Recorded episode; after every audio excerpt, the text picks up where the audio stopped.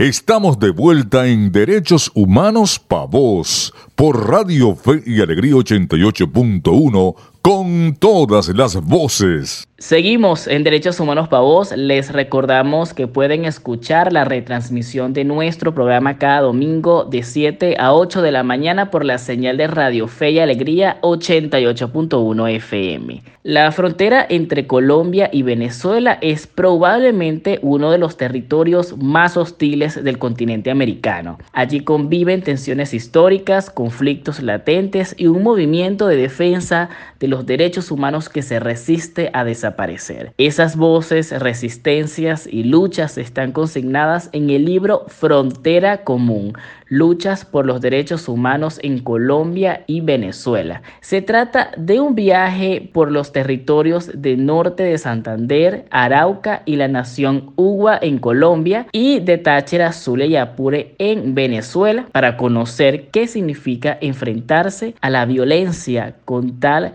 de defender los derechos. Son seis experiencias relatadas por defensoras, activistas y líderes sobre cómo se defiende la vida y el territorio al lado y lado de la frontera entre los dos países. Cabe destacar que la Comisión para los Derechos Humanos del Estado Zulia Codes contribuyó con el primer capítulo de esta obra a través de sus activistas Dayana Palmar y Loirali Chirinos, en cuyo texto se relata la situación de los derechos humanos en la Guajira venezolana. Por eso, para comentarnos más sobre esta importante obra recién presentada en la Feria Internacional del Libro de Bogotá, Hoy damos la bienvenida a Mario Zamudio. Él es oficial de campaña e incidencia de Civil Rights Defenders y coordinador editorial de Frontera Común. Muy buenos días Mario y bienvenido una vez más. Hola, ¿qué tal? Eh, le mando un gran saludo a la audiencia del programa Derechos Humanos Pavos.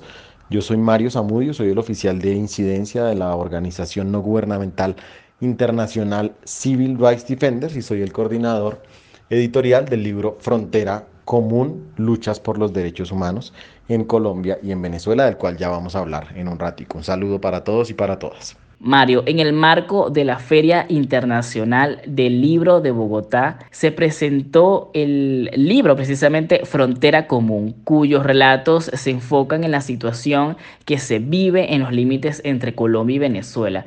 ¿Cómo surgió la iniciativa de crear esta obra y quiénes son parte de ella?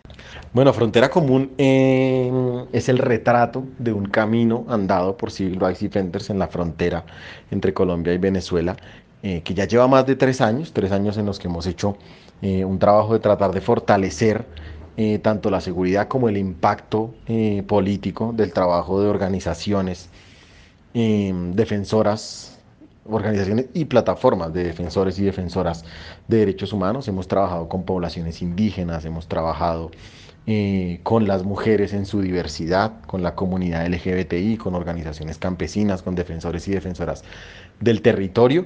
Em, por suerte en varios eh, lugares al lado y lado de la frontera y justamente este libro que lanzamos ya en el marco de la Feria del Libro de Bogotá es un retrato de ese, de ese camino. Eh, en este libro, bueno, tenemos la, la fortuna de contar por ejemplo, con el testimonio de em, CODES, la organización defensora de derechos humanos del Zulia eh, venezolano, que nos narra una experiencia de mucha resistencia de los indígenas y las indígenas guayú allí en la, en la Alta Guajira Binacional. También tenemos eh, experiencias del Táchira y del Apure venezolano.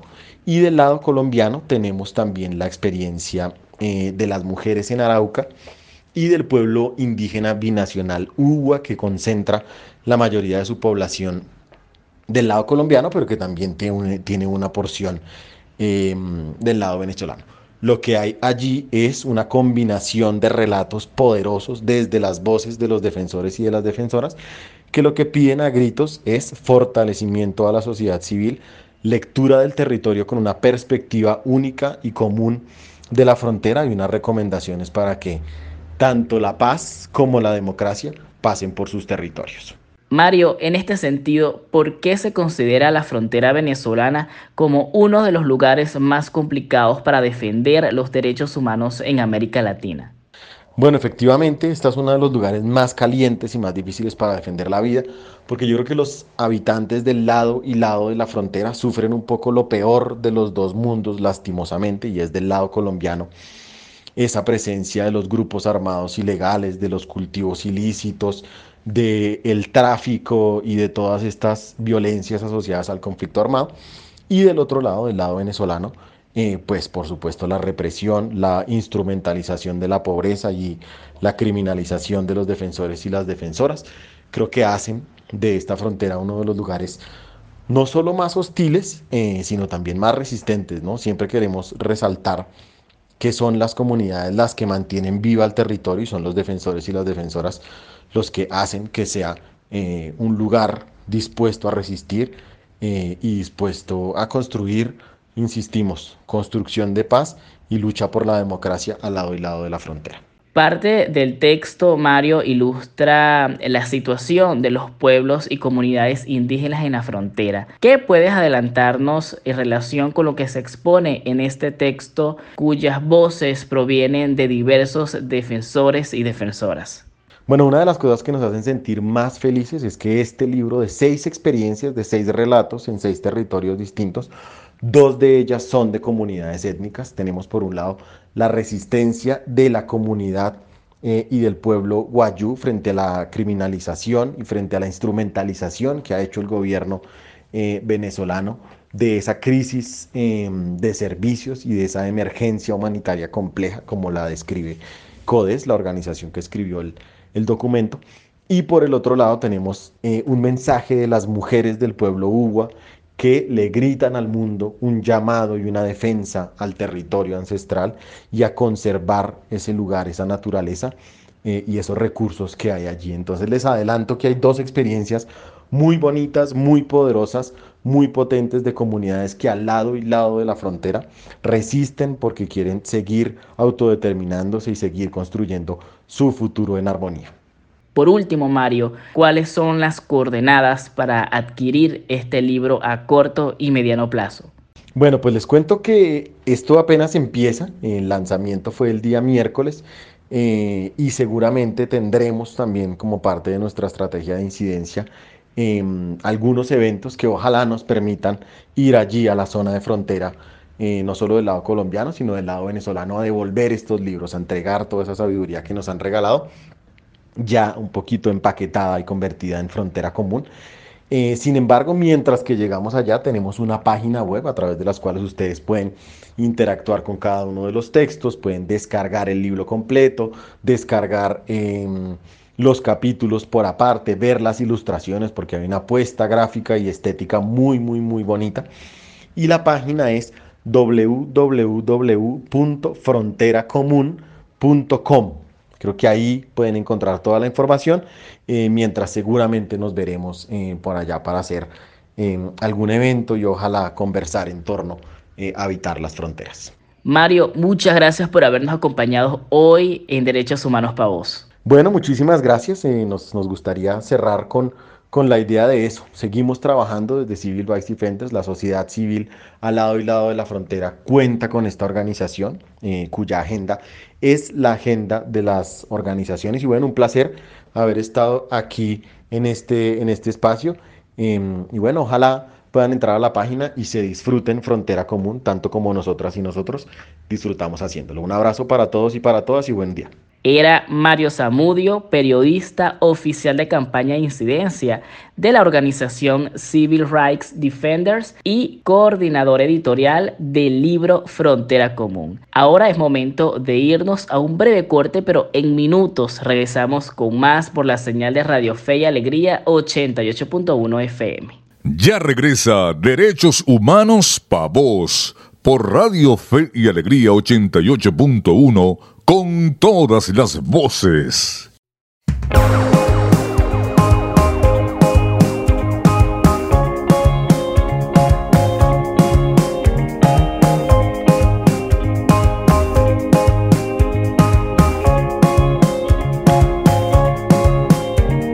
Decía yo, un rezo más por los que no están, los que fueron. Y por imitar comencé a pensar en la realidad del misterio. Parece sencillo lo que un libro nos obliga a ver.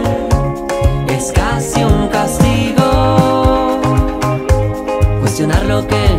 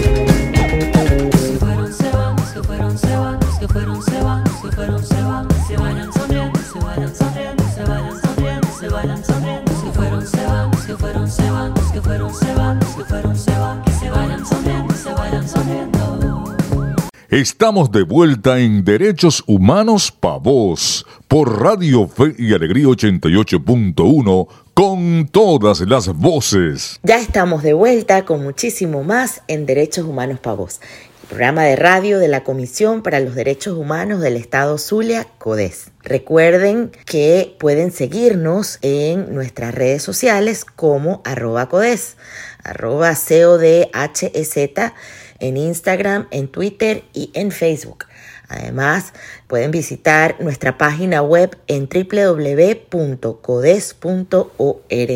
En el marco de sus 68 años, Fe y Alegría lanzó el mes pasado su gran rifa anual 2023 en formato digital bajo el lema Alianza por la Educación, por lo que la organización educativa llamó a la solidaridad de todos y todas para seguir atendiendo estudiantes que se preparan en 178 escuelas, 54 centros de capacitación, 5 institutos universitarios, 25 centros comunitarios de aprendizajes y 24 emisoras de radio educativas. Así pues, en el día de hoy, para hablarnos de esta importante rifa y a su vez de la labor de fe y alegría en nuestro país y en otras latitudes del mundo, hoy vamos a dar la bienvenida a Vanessa Pineda, quien es orientadora y docente de fe y alegría en el estado Zulia. Bienvenida Vanessa a Derechos Humanos para vos.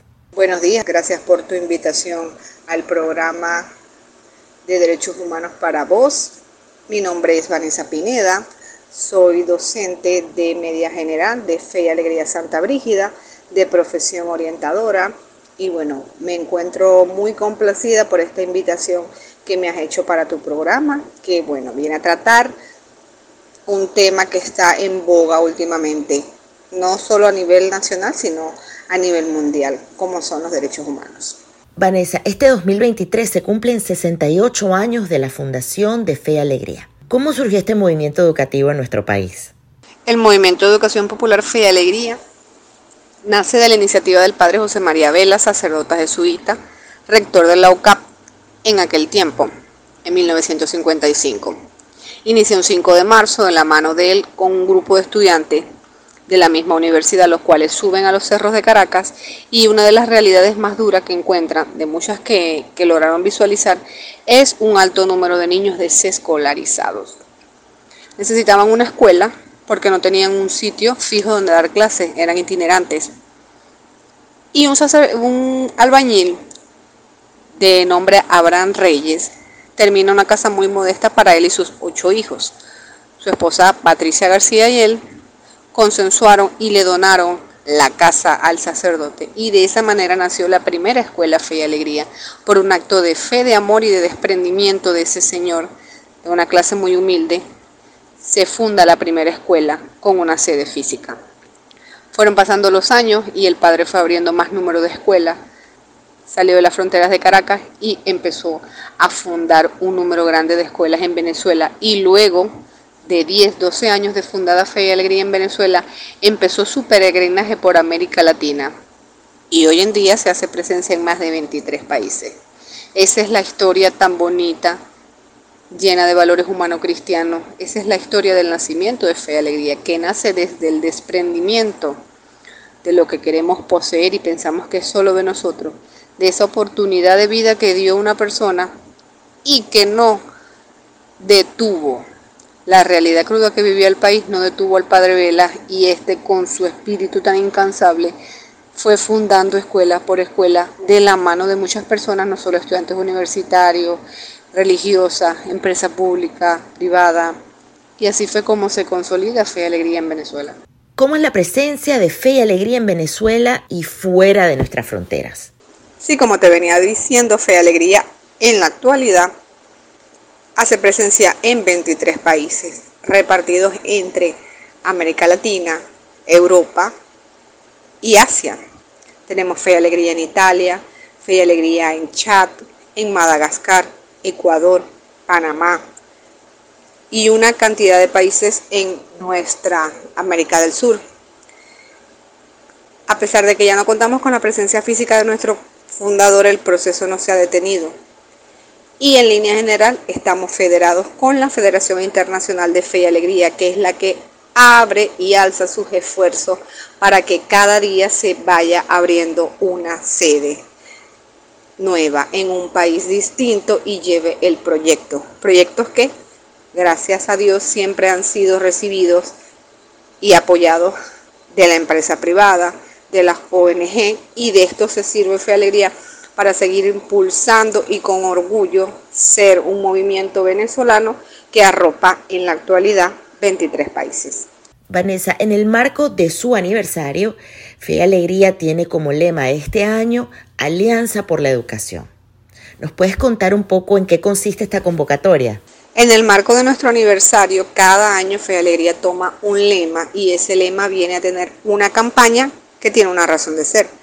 Este año se ha decidido colocarle Alianza por la Educación porque Fe y Alegría piensa que es necesario hacer un proceso de alianzas para recuperar y rescatar la educación en Venezuela que ha sido tan duramente golpeada por la crisis humanitaria, política y social que el país ha vivido en estos últimos cinco o seis años, como se le quiera fechar.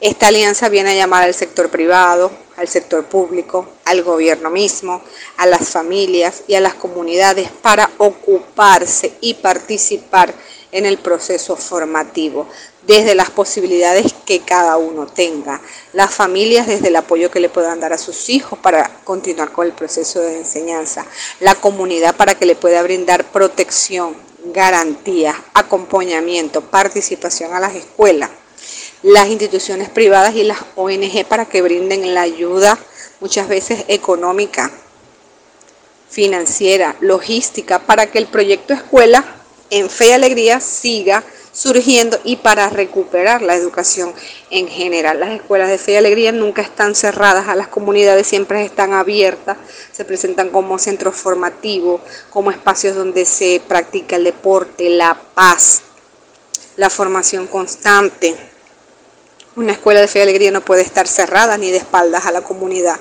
Y esa, esa manera de ser, esa filosofía de vida que lleva fe y alegría, la quiere traspolar a la realidad educativa actual, para que se pueda hacer una alianza y se pueda rescatar las grandes fallas que existen en el sistema venezolano, la diáspora y tantas cosas que afectan a la educación. Entonces, Fe y Alegría le es un llamado al país a que podamos tener una alianza para mejorar la educación de los, las niñas y adolescentes de nuestra nación. Este año vuelve la gran rifa Fe y Alegría 2023, cuyo objetivo es recaudar fondos para estudiantes y becarios beneficiados de Fe y Alegría. ¿De qué manera pueden las personas interesadas en participar en esta rifa?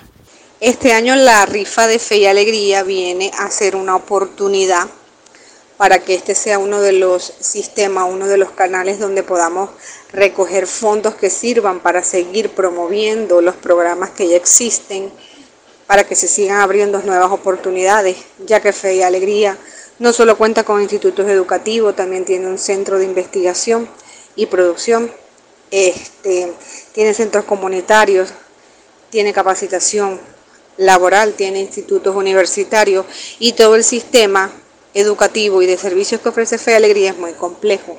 Por lo tanto, tienes muchas necesidades que no logra cubrir por sí mismo. Entonces, por eso nace la rifa de Fe Alegría para seguir continuando y apoyando estos programas. Es muy fácil en este año, tú entras al Fe Alegría, es un portal bastante amable. Allí te presenta el menú, te despliega las ventanas, te envía un pago móvil, haces tu transacción, colocas en el carrito la cantidad de tickets que deseas comprar. Cada ticket tiene el costo de un dólar. El mismo portal te explica que la rifa va a ser el 19 de mayo y te explica todos los premios que están, que son de distintos patrocinantes o entes que respondieron a esa rueda de prensa cuando llamamos a la, a la Alianza por la Educación y que apuestan su grano de arena para fe y alegría, patrocinando con los premios que las personas van a poder acceder después de haber comprado el ticket y cuando ya sea ejecutada el sorteo. Por último, Vanessa, y ya para cerrar, ¿por qué es importante que todas las personas tengan acceso al derecho humano a la educación? porque es uno de los derechos tan básicos como la vida en sí misma, porque el derecho a la educación permite poder liberar nuestra mente, permite poder tener una vida más plena. La educación nos permite acceder a mejores oportunidades de vida, de estudio, de trabajo. La educación no es un proceso que termina cuando tú has logrado ciertos grados de academia. La educación es un continuo en la vida, pero al nosotros pertenecer a un sistema hay unos niveles básicos que debemos cumplir. Cada país va rompiendo su brecha. Nos encontramos en una situación educativa bastante atípica por la crisis económica, pero veníamos de ser uno de los países en América Latina pioneros con el mayor número de profesionales egresados de universidades gratuitas que accedían a muchas maestrías por convenios que luego llevaban a los venezolanos al exterior a seguirse formando. Y todo esto impactaba en las ciencias, en las artes, en la tecnología y es uno de los derechos tan básicos como el de poder tener identidad, el derecho a la vida misma. La educación es el proceso que nos permite formarnos, descubrirnos y redescubrirnos para que nuestras potencialidades y nuestros talentos salgan a la luz y podamos así reconstruir un planeta mejor para que podamos tener una vida mejor no solo para nosotros, sino para todas las personas que habitamos nuestra casa común, nuestro planeta Tierra. Muchísimas gracias Vanessa por habernos acompañado esta mañana. Bueno, muchas gracias por la invitación a este programa Tus Derechos a Vos, muy coloquial. De verdad ha sido para mí un placer que puedan tener hoy la ventana conocer un poquito más de fe y alegría como movimiento y los animo y los felicito a seguir retomando todas las iniciativas que hagan visible todos los actores y todas las personas que apostamos porque en Venezuela se sigan garantizando los derechos que son parte de humanos universales e intransferibles. Muchas gracias por su invitación. Era Vanessa Pineda, orientadora y docente de Fe y Alegría. una federación de organizaciones locales que ofrece oportunidades de estudios a los sectores más vulnerables de la sociedad, además de coordinar procesos de formación a profesores y gestionar un sistema de radio educativa en 21 países. Por ahora nos vamos a una pausa, pero ya regresamos en pocos minutos para continuar con más por la señal de Radio Fe y Alegría 88.1 FM. Ya regresa Derechos Humanos Pa' Vos por Radio Fe y Alegría 88.1 con todas las voces. Estamos de vuelta en Derechos Humanos Pa' Vos por Radio Fe y Alegría 88.1 con todas las voces. El ABC de tus derechos. En el año 2003, la Organización Internacional del Trabajo, OIT, empezó a celebrar el Día Mundial de la Seguridad y la Salud en el Trabajo. En esta cita anual que tiene lugar cada 28 de abril, se pretende promover la prevención de los accidentes del trabajo y las enfermedades profesionales en todo el mundo. Es una campaña de sensibilización dentro de la estrategia global de la OIT destinada a centrar la atención internacional sobre la magnitud del problema y sobre cómo la creación y la promoción de una cultura de la seguridad y la salud puede ayudar a reducir el número de muertes y lesiones relacionadas con el trabajo. Cada uno de nosotros es responsable de frenar muertes y lesiones en el trabajo. Como gobiernos debemos proporcionar la infraestructura, es decir, leyes y servicios necesarios para garantizar que los trabajadores sigan siendo empleados y que las empresas prosperen. Esto incluye el desarrollo de una política y un programa nacional y un sistema de inspección para hacer cumplir la legislación y política de seguridad y salud en el trabajo. Como empleadores, somos responsables de garantizar que el entorno de trabajo sea seguro y saludable. Como trabajadores, tenemos la responsabilidad de trabajar de manera segura y protegernos, así como de no poner en peligro a otros, conocer nuestros derechos y participar en la implementación de medidas preventivas. El 28 de abril también es el día en el que el Movimiento Sindical Mundial celebra su jornada internacional de conmemoración de los trabajadores fallecidos y lesionados para así honrar la memoria de las víctimas de accidentes del trabajo y enfermedades profesionales y se organizan con este motivo movilizaciones y campañas en todo el mundo. Aprende de derechos con CODES. En el ABC de tus derechos hablábamos del Día Mundial de la Seguridad y la Salud en el Trabajo. Cada año la OIT desarrolla un tema para trabajar a favor del trabajo digno y saludable. Para este año, el tema es un entorno laboral seguro y saludable es un principio y un derecho fundamental en el trabajo. Como antecedente, les podemos comentar que en junio del año 2022, la Conferencia Internacional del Trabajo decidió incluir un entorno de trabajo seguro y saludable en el marco de principios y también de derechos fundamentales en el trabajo de la Organización Internacional del Trabajo. Es importante que todos como trabajadores conozcamos nuestros derechos y también sepamos exigirlos. Para conocer más, puedes visitar la página web de la Organización Internacional del Trabajo y ampliar los conocimientos sobre esta fecha importantísima para que cuidemos de nosotros y de nuestro entorno laboral.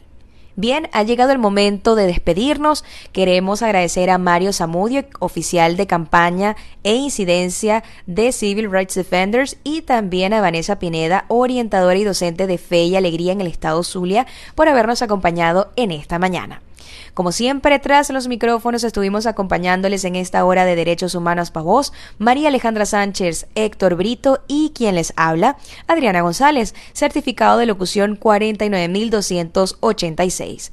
En la producción general Winston León, en la coordinación de servicios informativos Graciela de Los Ángeles Portillo y en la dirección de Radio Fe y Alegría Maracaibo, Iranía Costa.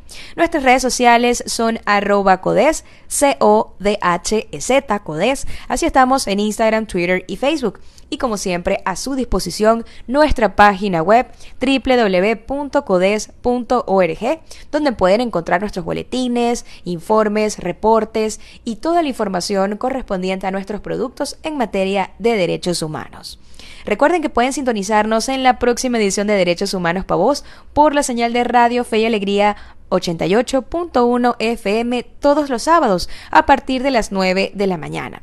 Y también los días domingo tenemos a partir de las 7 de la mañana la retransmisión de nuestros programas.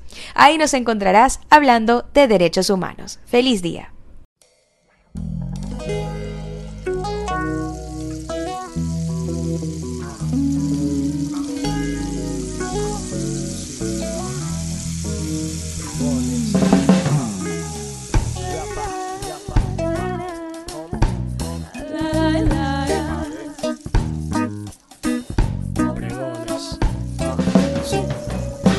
Solo queremos que nos aumente el salario, ya que sigue precario, que sea remunerado el esfuerzo a diario de todos los usuarios y que trabaja en la calle o cualquier escenario. Profesores, doctores, oficiales y médicos salvando vidas con sueldos patéticos. Nah, vivimos de apariencia en este mundo estético y que el salario alcance sigue siendo hipotético. Tanto que dar para tan poquito recibir, buscando el mínimo, le pones la palabra sobre a vivir. No te atrevas a decir y no te atrevas a sentir, es mi trabajo, mi derecho y lo vengo a repetir. Eres máquina de producción, pues que produzca esta canción de muy certero corazón. Eh, consciente es el ser que siente, y aunque pienses lo que pienses, lo que piensa que es mi acción.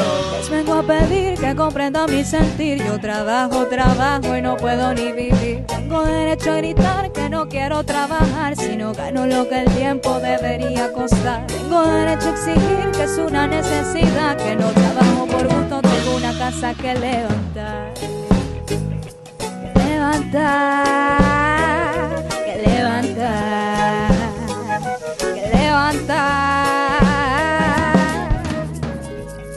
La inflación pulveriza los salarios en Venezuela. El Estado valora un mes de trabajo en 130 bolívares, equivalente a 5 dólares estadounidenses, mientras que la canasta básica ronda los 400. Un salario se considera digno si puede cubrir alimentación, vestimenta, recreación y otros gastos personales y del hogar, así como servicios de educación y salud. Salarios dignos ya. De realidad minente abraza mi presente.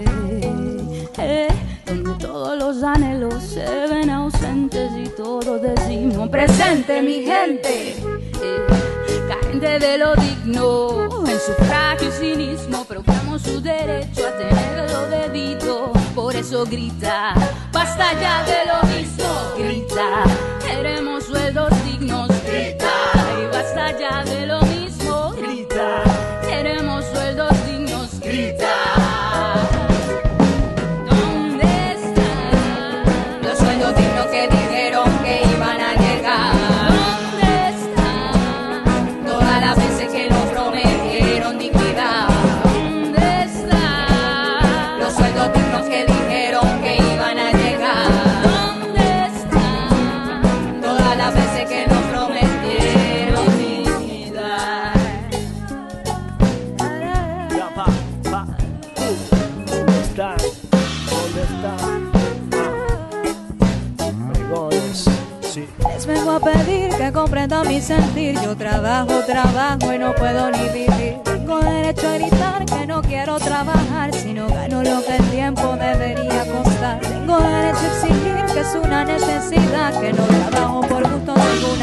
que levantar.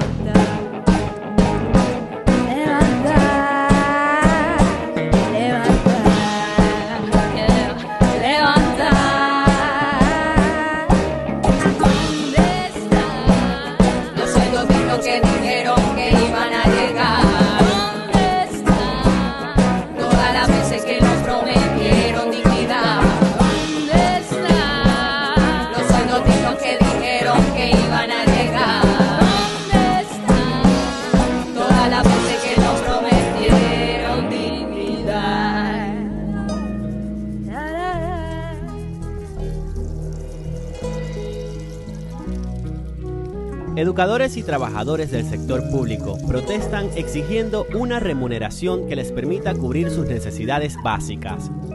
Sus voces representan a todo el pueblo venezolano que exige vivir en dignidad.